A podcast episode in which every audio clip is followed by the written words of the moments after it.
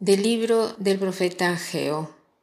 El día primero del mes sexto del año segundo del rey Darío, la palabra del Señor se dirigió por medio del profeta Ageo a Zorobabel, hijo de Sealtiel, gobernador de Judea, y a Josué, hijo de Yosadac, sumo sacerdote, y les dijo, Esto dice el Señor de los ejércitos, este pueblo me anda, este pueblo mío anda diciendo que todavía no ha llegado el momento de reconstruir el templo.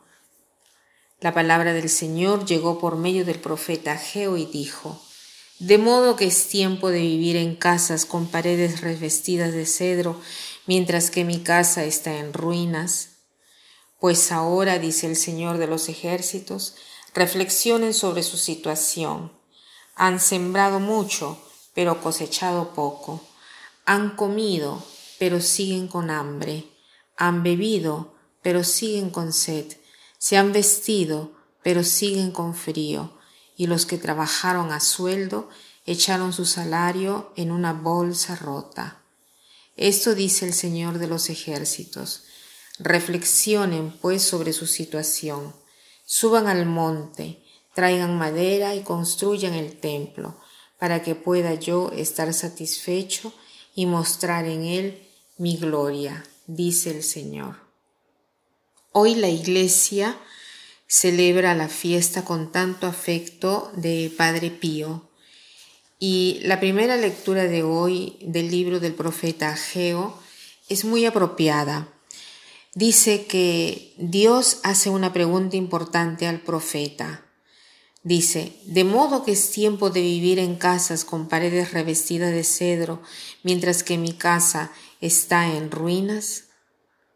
La invitación de Dios a su pueblo es la de ofrecer a Él una casa digna, o sea, de reconstruir su casa, el templo, que había sido destruido.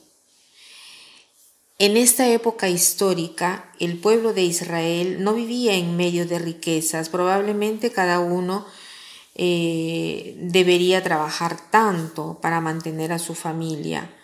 Por este motivo, la reconstrucción del templo quedó, como por decir así, paralizada. Cada uno pensaba en sí mismo y no podía pensar en otra cosa. En cambio, eh, en esta situación, Dios llama eh, a cada uno y lo invita a salir de su pequeño mundo, eh, a salir de sus pensamientos, de pensar en sí mismo y darle la justicia, la justa atención al Señor. Y, claro, en efecto, dice, dice, dice el Señor, Reflexionen pues sobre su situación, suban al monte, traigan madera y construyan el templo para que pueda yo estar satisfecho y mostrar en él mi gloria. ¿Mm? Dios promete de manifestar su gloria, la gloria que el pueblo desea ver, la gloria a la cual Israel quiere participar. Pero primero pide la colaboración del pueblo, la confianza en que su contributo, aunque es pequeño, ofrecido por amor del Señor, será grato ante Él. Y aunque parezca eh, quitarlo, de quitar la comodidad personal, será pagado con el, eh, el famoso cien veces más del cual habla eh, el Evangelio. También eh, Padre Pío se dejó interrogar con una pregunta semejante durante su vida. Él cultivó el sueño de crear un hospital para poder acoger y curar a los, a los más pequeños, a aquellos que, que más sufrían en este mundo, ¿no? Para él no existía el concepto de, del individualismo que lo tenemos presente cada día. Padre Pío reconocía que los hombres están ligados uno con otro por un simple hecho, que cada uno está hecho a imagen y semejanza de Dios, por lo tanto, amado por el Señor. ¿no? Somos un solo cuerpo con Cristo y si un miembro sufre, todo el cuerpo también sufre. El templo del Espíritu Santo somos nosotros, la casa que Él ha escogido para sí en la tierra.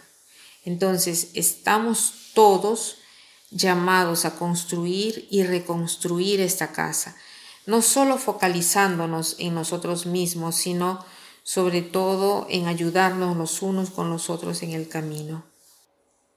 En eh, San Giovanni Rotondo, que es el lugar donde vivía eh, Padre Pío, se ha creado el grande hospital tanto soñado por Padre Pío, con un nombre escogido por él, se llama Casa del Alivio del Sufrimiento.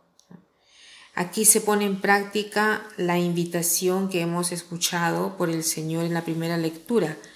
La casa estuvo construida con ofertas pequeñas y grandes, hechas por personas que querían participar en el proyecto de Padre Pío, o sea, que con él salían de sí mismos para reconocer las necesidades de los demás.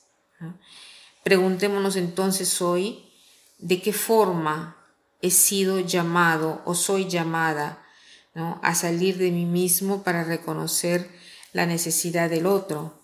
¿Quién es el otro en mi vida diaria? Son mis amigas, mis compañeros de trabajo, los desconocidos que veo eh, en los medios de transporte y cuando los encuentro o estoy siempre pensando en mis cosas o hago callar mi pensamiento egoísta para ver al otro y preguntarme si yo puedo ir hacia el otro en sus necesidades?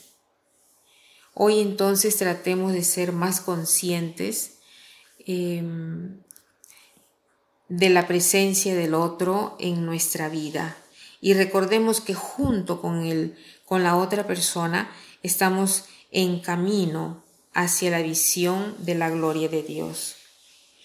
Y para terminar quiero citar una frase de Padre Pío que dice así, Cuando el Señor me llamará, me quedaré en la puerta del paraíso y le diré, Señor, no entro si antes no veo entrar a todos mis hijos. Que pasen un buen día.